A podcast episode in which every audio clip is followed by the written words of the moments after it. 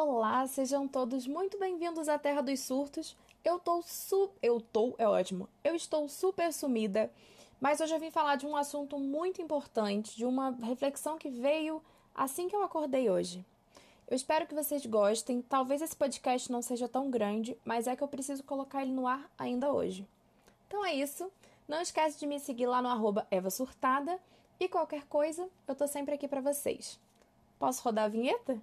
Tava até com saudade de falar isso.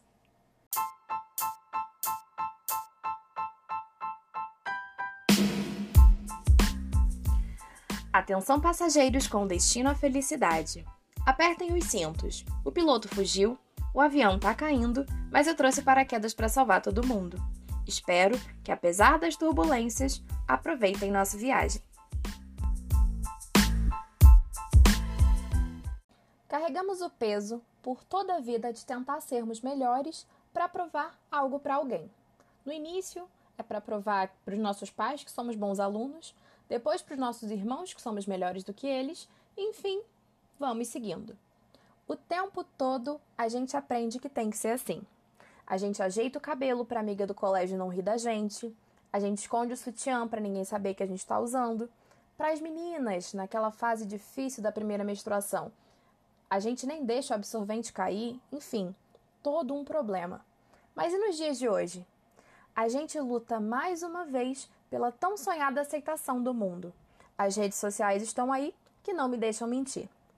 A gente tem que ser legal, simpático, não falar palavrão, não pode trocar muito de namorado, porque é mal visto no caso das mulheres, no caso dos caras, eles não estão prontos para relacionamento.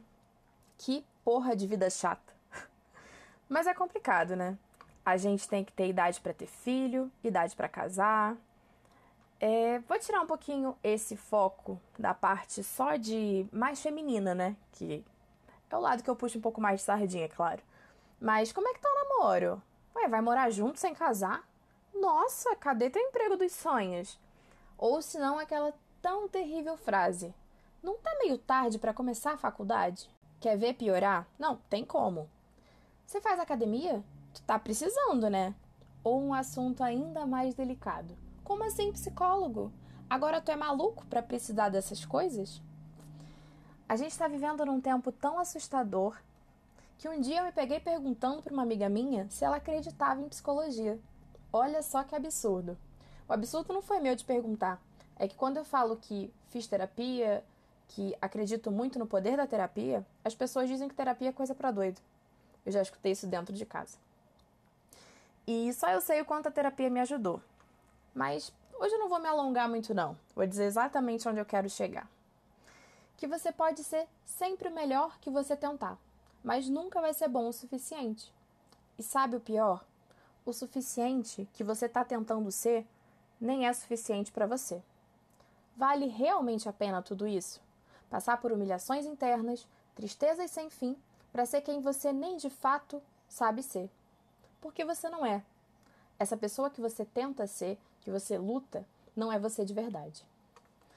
Talvez agora seja o momento de você avaliar tudo o que está acontecendo ao seu redor, se vai manter alguns amigos ou não, e mais do que tudo, olhar para dentro de si. Você vai encontrar nos obscuros da sua alma, nossa, peguei pesado, quem você é de fato e quem de fato você quer ser. Eu sou adepta das mudanças, elas são ótimas, desde que sejam para você e por você. E se eu sou uma influenciadora de droga nenhuma, eu queria que você refletisse sobre o que você ouviu aqui.